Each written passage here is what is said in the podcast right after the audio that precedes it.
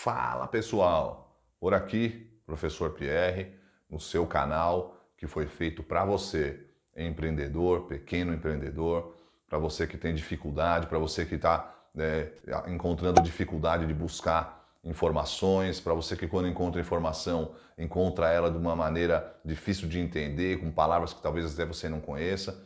Então esse aqui é o canal que foi feito para você, para você que quer montar seu negócio com mais assertividade. Então aqui você vai receber esse tipo de conteúdo. Vai receber conteúdo de comportamento, vai receber conteúdo de melhores práticas de gestão, é, o que, que as empresas que têm tido sucesso têm feito. Então aqui é o canal. Se é isso aí que você está procurando, então você encontrou. Já deixa aí o seu joinha, já se inscreve no canal, já aperta o sininho, já faça seu comentário, legal? E vamos lá, hoje sem muita, sem muita, sem milongas nem delongas, vamos direto. Hoje o vídeo ele tem o seguinte tema: o Brasil não vai para frente e de quem é a culpa? E nesse vídeo eu vou mostrar para você que a culpa de que o Brasil não vai para frente é sua.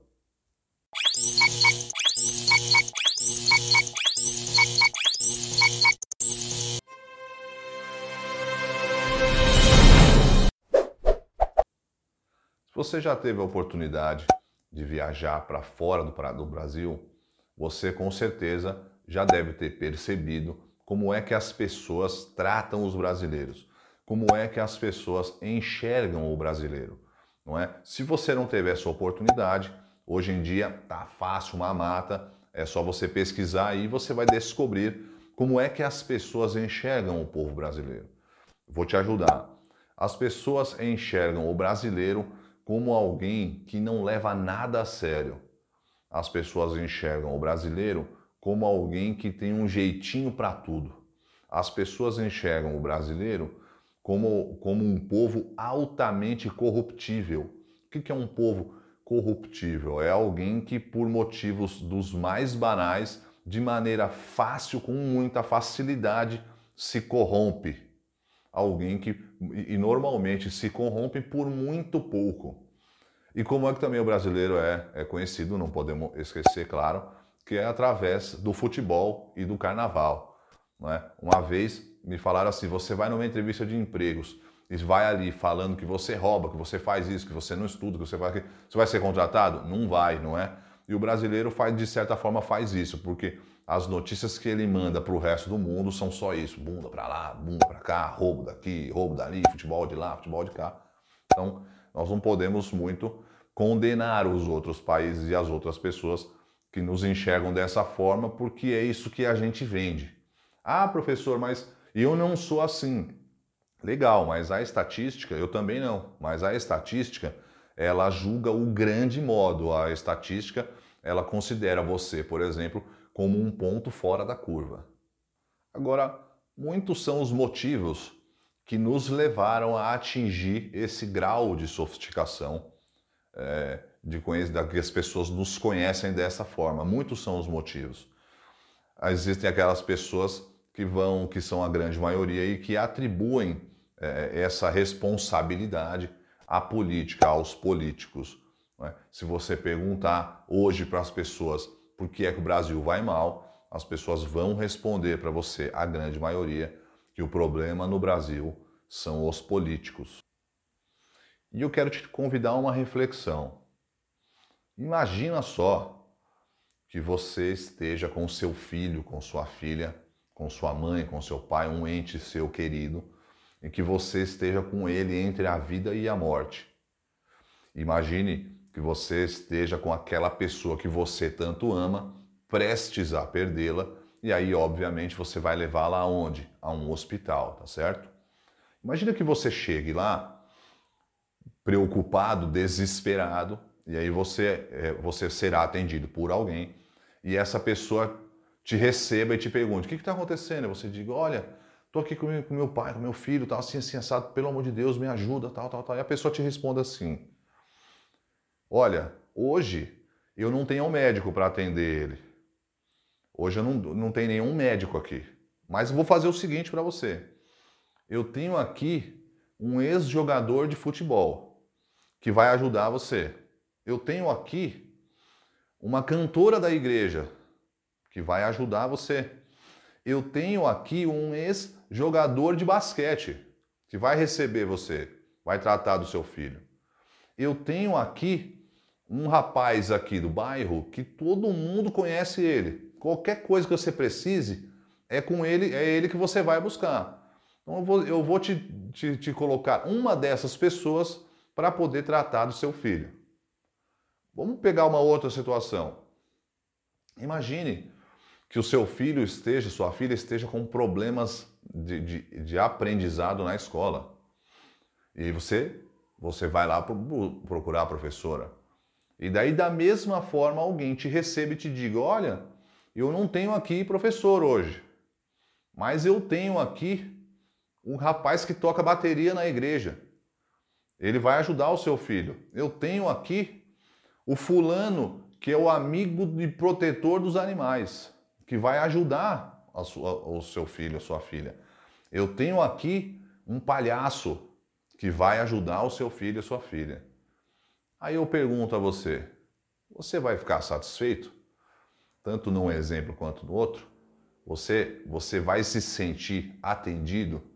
Você vai se sentir, você vai se sentir tranquilo, em paz por colocar a vida do teu filho, da tua filha, da tua mãe, do teu pai na mão de pessoas sem qualificação para aquela determinada função?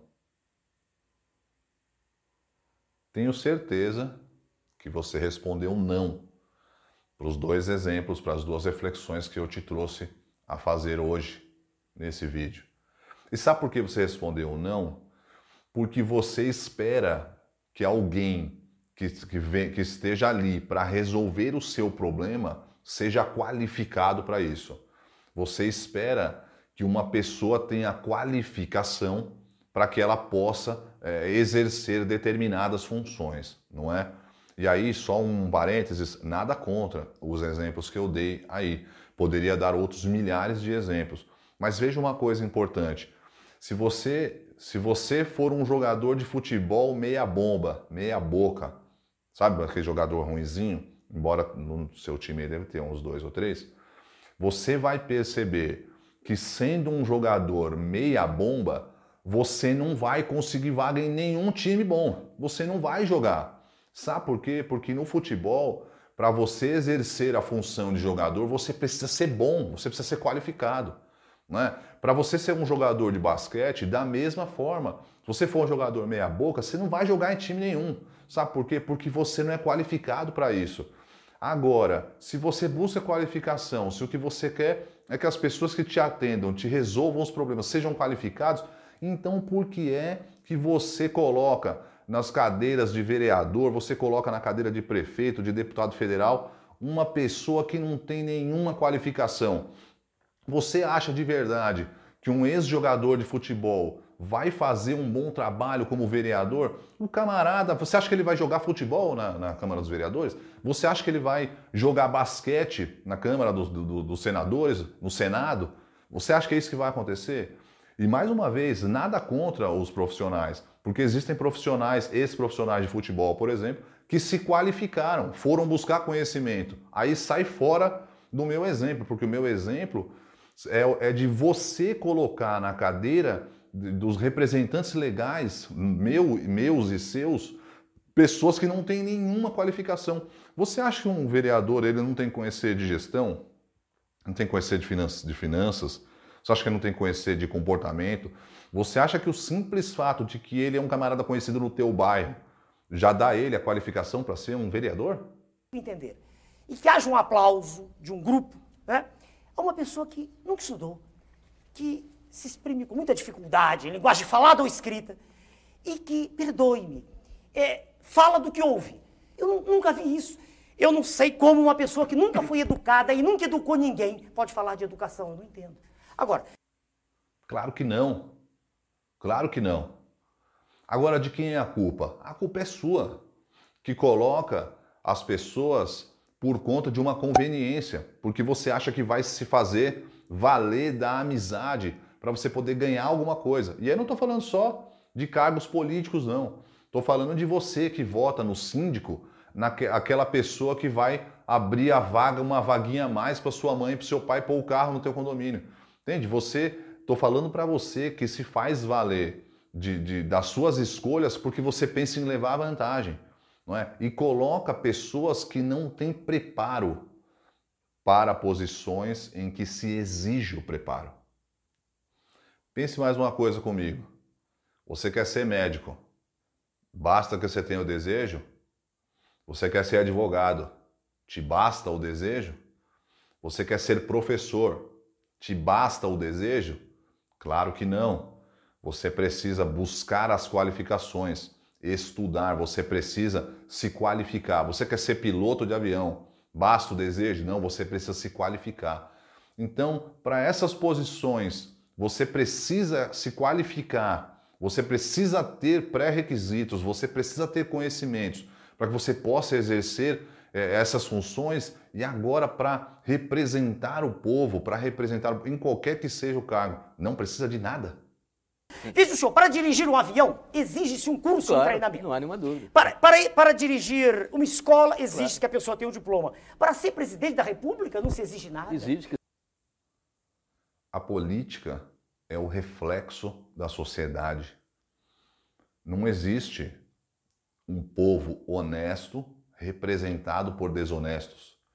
E não existe um povo desonesto representado por honestos. Eles, eles são iguais, você entende isso?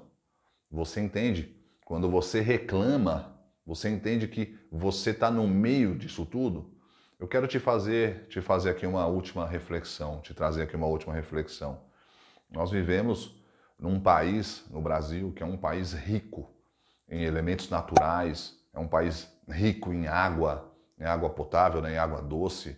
É um país que ainda existem muitas pessoas interessadas no crescimento. Você vê agora, na época de Covid, o que você vê de, de, de empresas que contribuem, o que você vê de pessoas que se colocam à disposição. Então o Brasil ainda tem jeito.